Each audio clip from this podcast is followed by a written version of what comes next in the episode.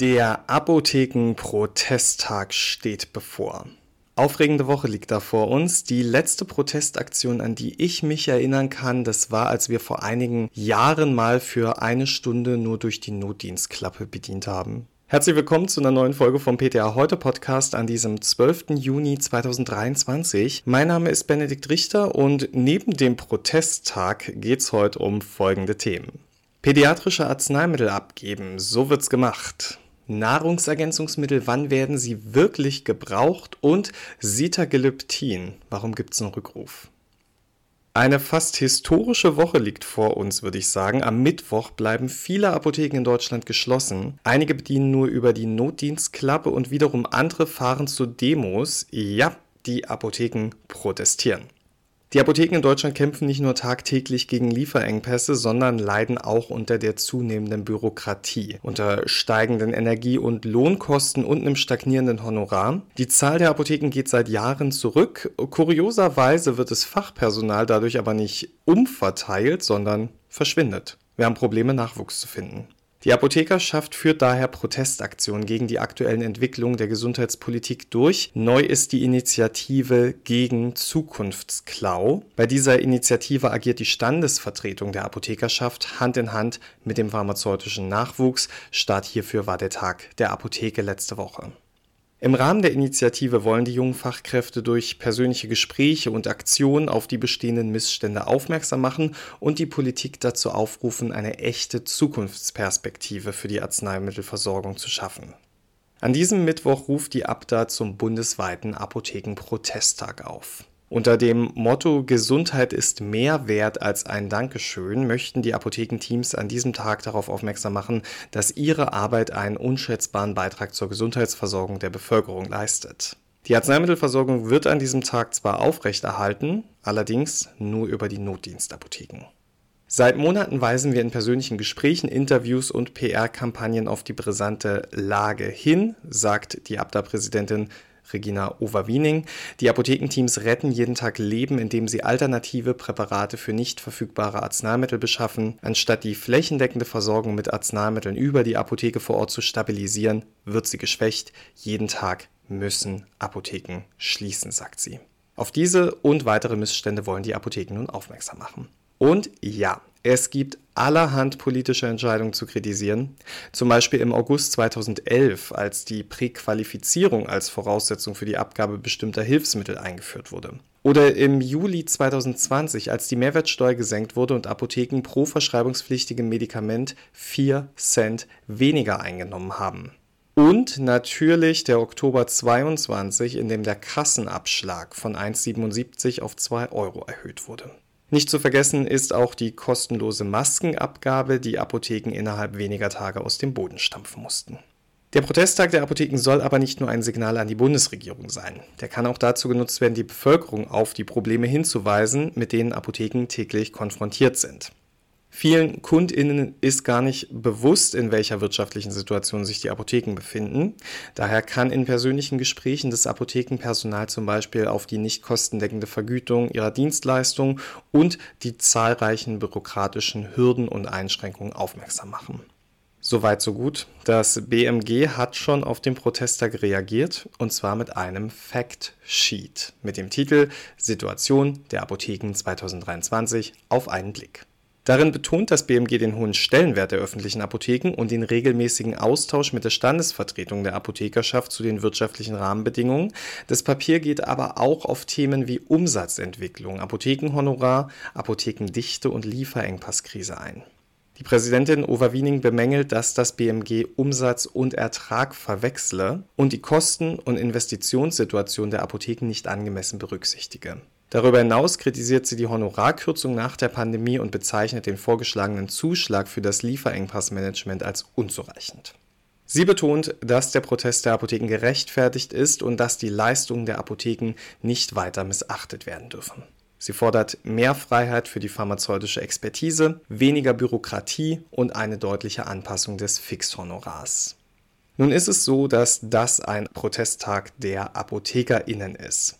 Im Positionspapier geht es nicht um die Aufwertung des PTA-Berufs oder um neue Gehälter für PTA und PKA, also zumindest nicht direkt. Doch trotzdem sollte man als PTA und PKA beim Protest unterstützen. Zeitgemäße und leistungsgerechte Löhne sind nur möglich, wenn auch das Apothekenhonorar entsprechend angepasst wird. Nur wenn Apotheken flächendeckend erhalten bleiben, dann sind wohnortnahe Arbeitsplätze möglich. Die gesellschaftliche Anerkennung der Apotheke als wichtige Institution in der Gesundheitsversorgung, die steigert auch die Wertschätzung des PTA und PKA-Berufs und weniger Bürokratie und die Vermeidung von Lieferengpässen reduzieren den Stress bei der Arbeit und es wird mehr Zeit für die eigentliche Kernaufgabe, die pharmazeutische Beratung, gewonnen. Dadurch steigt natürlich auch die Zufriedenheit im Job. Eine PTA-Kollegin, Peggy Becker, die hat einen offenen Brief verfasst und uns alle zum Mitmachen aufgefordert. Sie ermutigt uns, keine Angst vor arbeitsrechtlichen Konsequenzen zu haben und am 14. Juni für unsere Rechte einzustehen. Und ich sage es euch ganz ehrlich, auch ich werde am 14. Juni in Berlin auf der Demo dabei sein. Während wir uns alle auf den Protesttag vorbereiten, steht ihr weiterhin in der Apotheke und beratet, was das Zeug hält. Besonders Medikamente für Kinder sind immer ein sehr beratungsintensives Feld. Das britische Pharmaceutical Journal geht davon aus, dass rund 13 Prozent der Verordnungen für Kinder von Medikationsfehlern betroffen sind. Das ist ziemlich viel, zumal Medikationsfehler bei Kindern oft schwerwiegendere Folgen haben als bei Erwachsenen. Das Pharmaceutical Journal hat allerdings ein paar Ideen zusammengefasst, wie man das verhindern kann. Laut ihnen sind viele pädiatrische Medikationsfehler auf unvollständig ausgefüllte Verordnungen und auf die unsachgemäße Verwendung von Abkürzungen zurückzuführen. Die Einheit Mikrogramm kann zum Beispiel leicht mit Milligramm verwechselt werden. Die Abkürzung IU für internationale Einheiten, die könnte handschriftlich auch als IV interpretiert werden, also intravenös. Im englischsprachigen Raum gibt es dafür sehr viele Beispiele. Die Dosierung von Medikamenten ist wohl der häufigste Fehler, der passieren kann. In der Pädiatrie und Neonatologie muss immer sehr individuell, also nach Gewicht und Alter dosiert werden. So gibt es Fälle, in denen die Dosis nicht entsprechend dem zunehmenden Alter und Gewicht eines Kindes angepasst oder in denen nicht beachtet wird, dass ein Kind über- oder untergewichtig ist. Als allgemeine Regel gilt, dass die gewichtsbasierte Dosierung bei Kindern bis zu 40 Kilogramm Körpergewicht erfolgen sollte. Bei schwereren Kindern kann ebenfalls nach Gewicht dosiert werden, allerdings darf dabei die maximale Tagesdosis für Erwachsene nicht überschritten werden. Ein weiterer Dosierungsfehler, der passieren kann, das ist die Verwechslung von Milligramm mit Milliliter. So passiert bei Paracetamol-Infusionslösungen. Für Paracetamol Kabi 10 Milligramm pro Milliliter Infusionslösung gibt es deshalb seit Juli 2021 Schulungsmaterial mit der blauen Hand. Weitere Fehlerquellen, die die AutorInnen nennen, sind andere Darreichungsformen, die Kommunikation mit Kindern und Eltern und mangelnde Erfahrung des Gesundheitspersonals in der Arbeit mit Kindern. Der Off-Label-Use ist in der Pädiatrie aufgrund von mangelnder Evidenz leider eine Notwendigkeit. Häufig müssen dann flüssige kindgerechte Darreichungsformen in der Apotheke als Rezeptur angefertigt werden. Auch das bietet Raum für Fehler, wenn beispielsweise Milligramm in Milliliter umgerechnet werden müssen oder wenn Hilfsstoffe verwendet werden, die für Kinder nicht geeignet sind. Denken wir da mal an Propylenglykol. Wird keine Rezeptur hergestellt, aber die Eltern müssen zum Beispiel Tabletten teilen, zerkleinern oder dispergieren, dann bietet das ebenfalls Raum für Fehler. Ihr seht also, die Beratung von pädiatrischen Arzneimitteln ist intensiv. Wenn ihr Interesse an hilfreicher Literatur habt, die Website kinderformularium.de und das Buch Pädiatrische Dosistabellen wären da noch unsere Tipps dazu. Vor zwei Wochen habe ich einen Artikel gelesen in einem nicht pharmazeutischen Medium, in dem genau das gefordert wurde, was ich hier schon seit Jahren im Podcast sage, nämlich Regelungen für Nahrungsergänzungsmittel. Und umso größer war meine Freude, als ich auch auf ptaheute.de einen Artikel dazu entdeckt habe.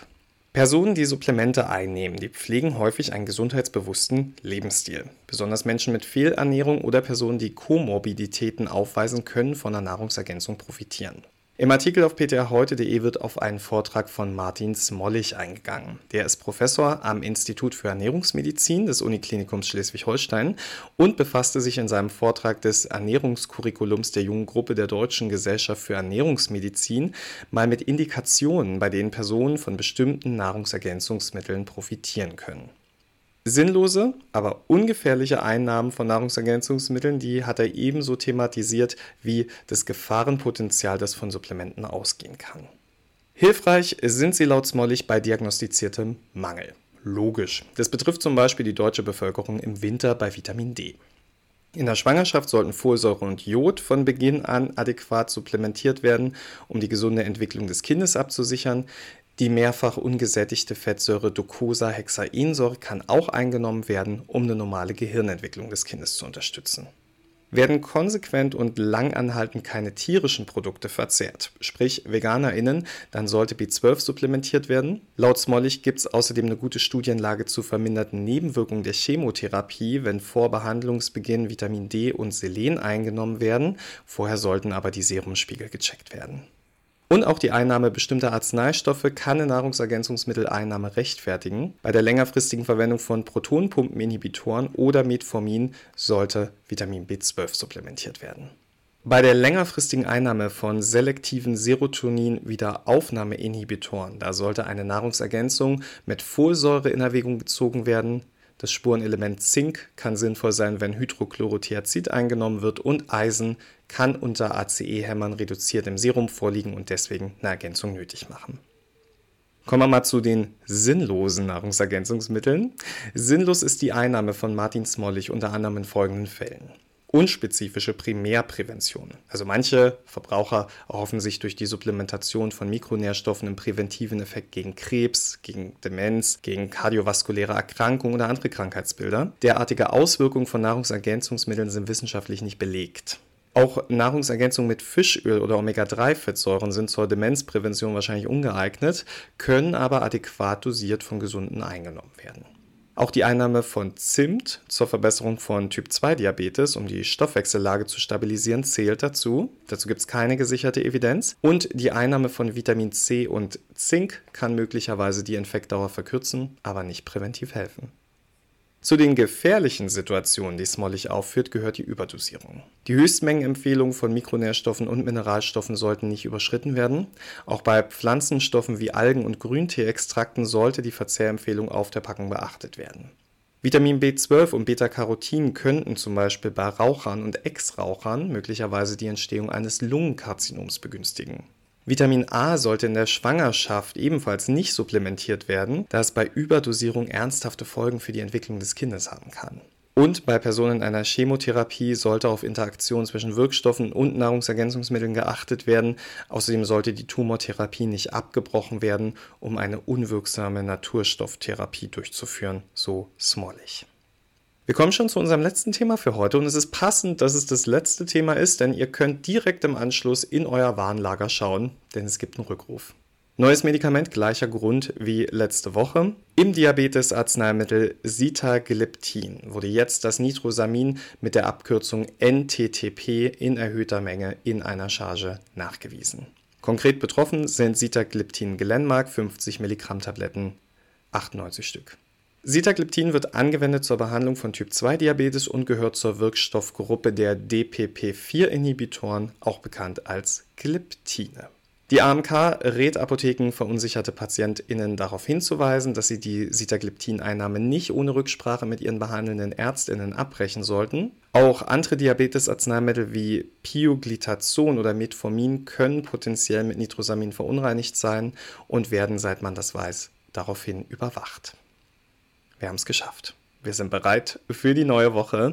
Vielen Dank euch allen fürs Zuhören. Egal, ob ihr diese Woche protestiert oder nicht, ich drücke fest die Daumen für den Mittwoch. Es geht um eure Arbeitsbedingungen, um eure Freude am Beruf und wie dramatisch wäre es, wenn es keine Apotheke mehr gibt, die top ausgebildetes Personal vorweisen kann, die sich um ihre PatientInnen kümmert und die als letzte Kontrollinstanz zwischen Medikament und PatientInnen steht, oder?